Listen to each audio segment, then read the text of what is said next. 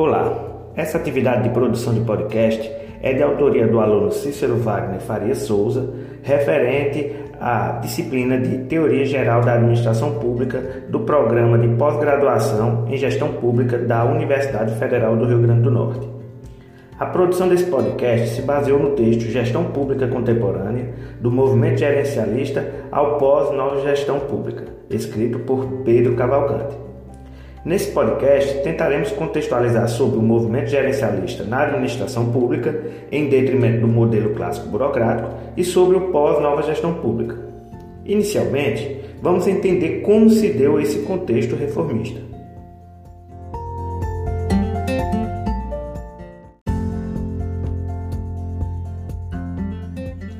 Após a Segunda Guerra Mundial, os países desenvolvidos priorizaram a construção dos estados de bem-estar social que, mesmo com distintos formatos e níveis de cobertura, exigiu um processo de diminuição do aparelho estatal, com vistas a atender demandas não apenas de cunho social, mas também nas áreas de infraestrutura e economia. Segundo Cavalcante, no âmbito da gestão pública, no contexto de Estado como principal indutor da economia, prevaleciam as premissas da administração pública tradicional, com forte influência do modelo weberiano de burocracia. Esse paradigma clássico de burocracia estatal caracterizava-se pela quase exclusividade na prestação dos serviços públicos, valorização da racionalidade, impessoalidade e padronização na condução da coisa pública, e, sobretudo, pelo forte apego dos burocratas aos controles procedimentais. Os serviços públicos eram prestados de acordo com as regras escritas e mínimo espaço para discricionalidade ênfase no tratamento igualitário e uniforme aos cidadãos, como também predominavam no setor público os valores de respeito à hierarquia e autoridade.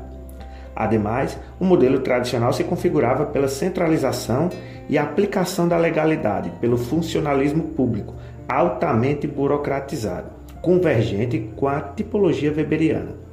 Em outras palavras, o modelo burocrático trazia características que buscava profissionalizar e formalizar a administração pública, com a instituição de regramentos, fluxo, respeito à hierarquia, divisão de tarefas e competências instituídos por meio de regramentos específicos. Entretanto, em meados dos anos 70, todavia, a notória crise fiscal passou a afetar as principais economias do mundo capitalista. O discurso hegemônico, especialmente nos países desenvolvidos, era que o governo tinha se tornado sobrecarregado e insustentável do ponto de vista financeiro. O elevado nível da despesa pública gerou grandes déficits orçamentários, impactando nos níveis de investimento privado e prejudicando o crescimento econômico, sem melhorias na prestação dos serviços públicos como contrapartida. Ou seja, devido a essa grande recessão, a administração pública foi considerada ineficiente para resolver os problemas fiscais gerados pelos altos gastos dos modelos de ação intervencionista da época. Além disso, surgem críticas no sentido que a administração pública burocrática era lenta, demasiadamente inchada e inflexível, se tornando incapaz de dirimir os problemas existentes e a crescente demanda social. Logo, medidas para reduzir e controlar a despesa pública eram demandadas, do mesmo modo que as atenções se transferiram para o argumento da necessidade de reduzir o grau de intervencionismo estatal na economia e na sociedade, bem como combater a considerada ineficácia e ineficiência da administração pública.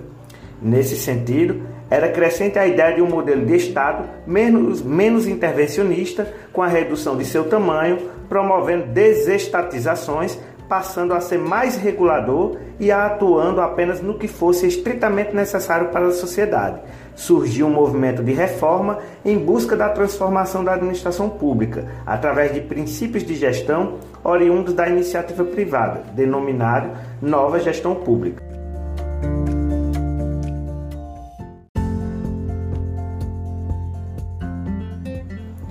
O tipo de Estado organizado burocraticamente predominantemente centralizador e hierárquico, seguidor de regras impessoais, lento no processo decisório e adepto da divisão entre quem pensa e executa o trabalho, cede lugar na versão gerencial a um formato organizacional enxuto, descentralizado, estruturado na lógica gerencial e fundamentado em resultados. Segundo Cavalcante, os governos de Margaret Thatcher na Grã-Bretanha e Ronald Reagan na, nos Estados Unidos são os precursores e objetivaram a transição de um Estado intervencionista e dirigista para um promotor da regulação.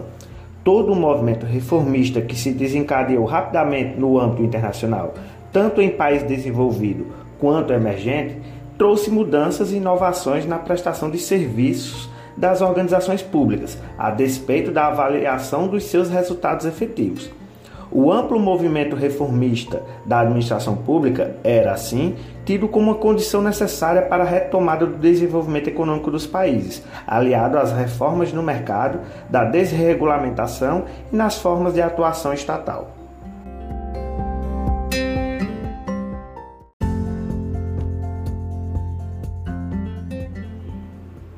Verificado o contexto reformista, cumpre agora caracterizar a nova gestão pública, bem como o movimento gerencialista.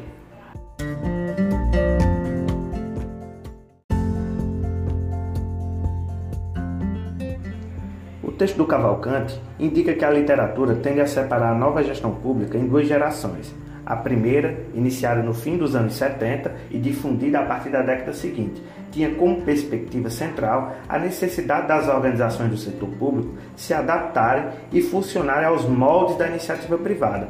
A lógica privatista e a reduzida regulação deveriam ser as diretrizes para o aperfeiçoamento na prestação dos serviços e na geração de melhores resultados em termos de políticas públicas tendo como referência a competição e a eficiência da iniciativa privada. A estratégia reformista que envolveu amplos processos de privatização de empresas e organizações, terceirização de empregados e serviços, dentro de uma doutrina de redução de tamanho e do papel do Estado na economia. Já a segunda geração da nova gestão pública se caracteriza pelo fato de que o enfoque das iniciativas reformistas pela busca por eficiência e redução de gastos também é complementado pela priorização da qualidade dos serviços prestados, pelo empoderamento do cidadão no processo de escolha dos serviços, pela accountability e pela transparência.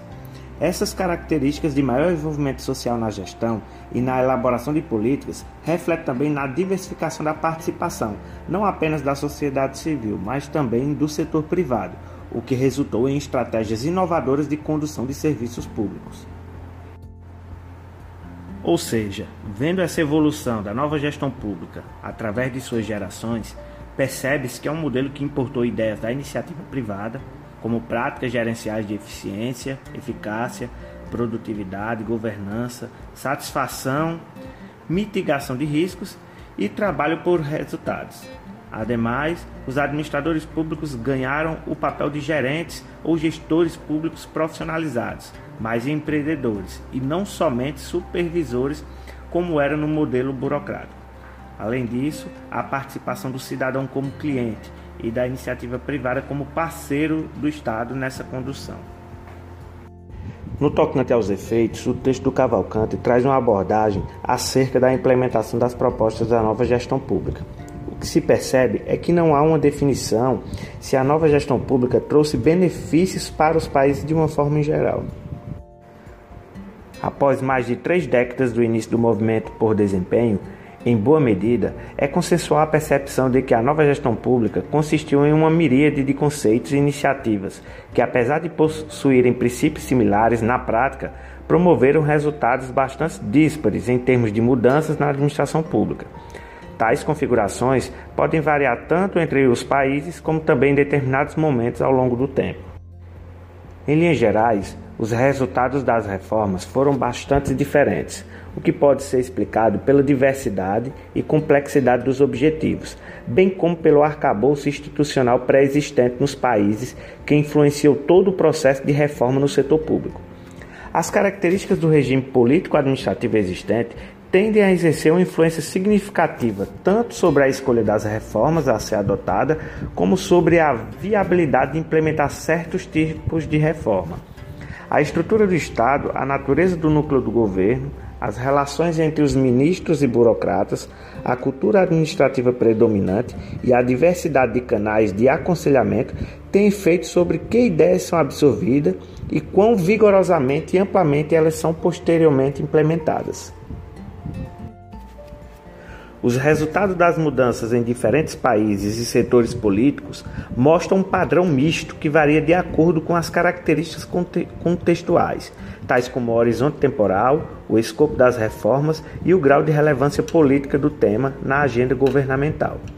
Embora os resultados não tenham sido conforme o esperado, o que em certa medida pode ser explicado pelo excessivo caráter normativo das propostas, isso não significa que as reformas da nova gestão pública, seus princípios e suas diretrizes, não tenham gerado mudanças no funcionamento da administração pública pelo mundo. Portanto, como veremos no tópico seguinte, o mais correto é interpretar as reformas e seus resultados a partir de uma perspectiva temporal contínua em constante evolução, sendo revisadas e ou complementadas por reformas advindas da era pós-nova gestão pública.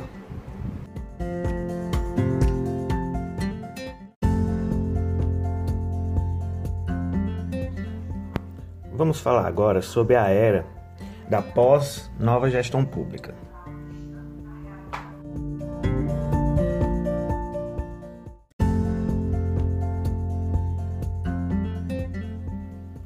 Como já destacado no ponto anterior, o texto de Cavalcante mostra que as experiências reformistas são difíceis de serem analisadas a partir de uma abordagem de perspectiva única, haja vista que as variações são a regra e não a exceção.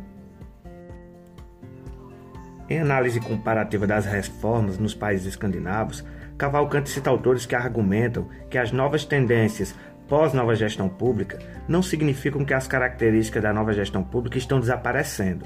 No entanto, a gestão por desempenho e o foco nos resultados continuam em destaque nesses países. A terceira geração de reformas em vigor, na prática, reflete o, o, os êxitos e fracassos das reformas das décadas anteriores. Ainda conforme o texto de Cavalcante, não por acaso, a opção por grandes esforços reformistas tem caído em desuso, devido ao alto custo transacional que as mudanças mais radicais tendem a gerar. Os obstáculos e as resistências inerentes a processos reformistas tendem a gerar resultados normalmente aquém do planejado. Logo, o caminho dos governos tem sido por melhorias pequenas e constantes, ou seja, percebe-se uma tendência de pequenos ajustes no modelo existente não uma mudança total. Cavalcante ainda traz no seu texto uma perspectiva alternativa citada por outros autores, a nova gestão pública denominada de Estado New-Weberiano, que parte da premissa da necessidade de fortalecimento da capacidade estatal em liderar processos de desenvolvimento e, por consequência, restabelecer a confiança na administração pública. Para tanto, as medidas visam modernizar o aparato estatal tradicional de modo a torná-lo mais profissional, eficiente e responsivo aos cidadãos.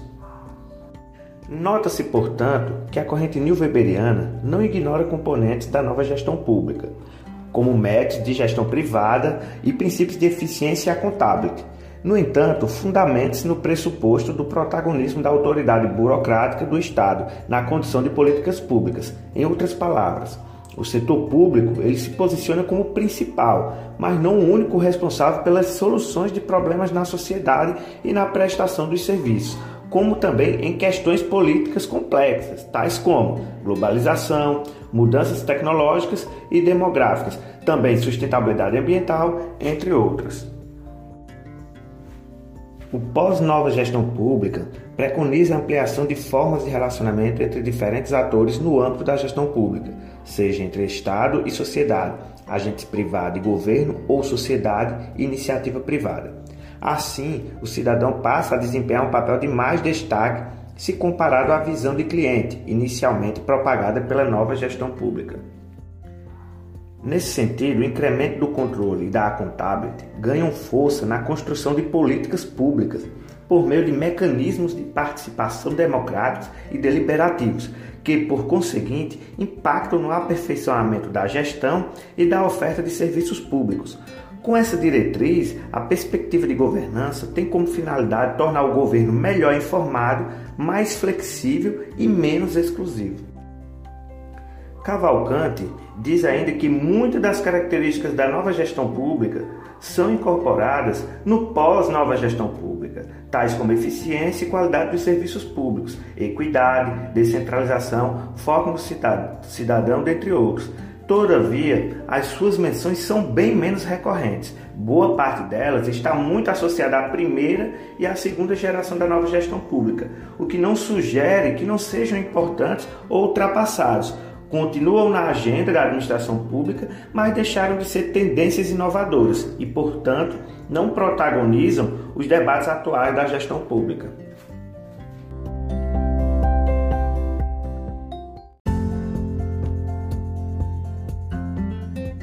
Vamos tratar agora das diferenças da nova gestão pública e o pós-nova gestão pública.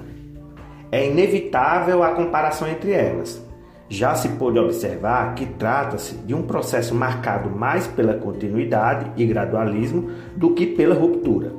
Todavia, segundo Cavalcante, se compararmos a configuração pós-nova gestão pública com o início do movimento por desempenho, as diferenças são evidentes. Primeiro, a fonte inspiradora da administração pública tradicional, dentro da perspectiva do modelo burocrático, é a hierarquia com a nova gestão pública, essa fonte advém principalmente da lógica de mercado, ou seja, aquilo que foi aplicado em empresas privadas e passam a ser adaptado ao setor público. Todavia, no pós-nova gestão pública, a inspiração não é nem a hierarquia nem o mercado, mas sim as redes, nas quais a gestão e provisão de políticas públicas passam a se fundamentar. Portanto, enquanto na nova gestão pública as crenças fundamentais envolviam eficiência, competição e contratos, no pós elas tendem a ser confiança e reciprocidade. Outros dois fatores que distinguem o novo movimento de governança no contexto do pós são seu foco e o papel do Estado.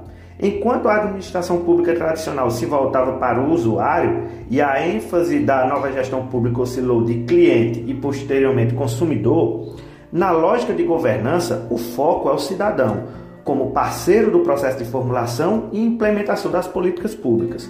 O cidadão não apenas como beneficiário final do serviço, mas também um ator importante no processo de construção de valor público. Já com relação ao papel do Estado, em vez de valorizar o isolamento da burocracia aos moldes do modelo tradicional ou a supremacia do, do mercado na provisão de serviços públicos, o olhar se volta ao fortalecimento da capacidade burocrática em liderar esse processo, porém com uma relação mais interativa com a sociedade.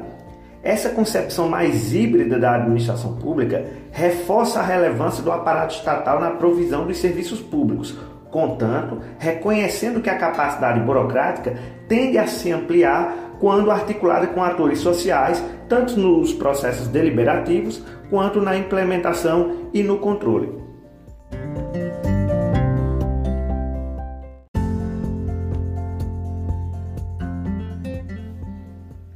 Em síntese, o comparativo entre as diferenças da nova gestão pública e da configuração mais contemporânea da administração pública ressalta uma participação mais equilibrada entre setor público, setor privado e sociedade civil, em contraposição à perspectiva hegemônica dos anos 70 e 80 da exaltação do mercado e da aplicação de seus instrumentos na administração pública. Por consequência, essa harmonia tende a refletir na conquista dos princípios e das diretrizes do pós-nova gestão pública. Nesse sentido, conclui-se que no pós-nova gestão pública ressalta-se a retomada da relevância do Estado e da burocracia pública, mas não no padrão tradicional hierarquizado. O papel do quadro funcional no setor público contemporâneo se direciona para o desenvolvimento de capacidades interdisciplinares constante resposta à sociedade, como também liderança com componentes interativos.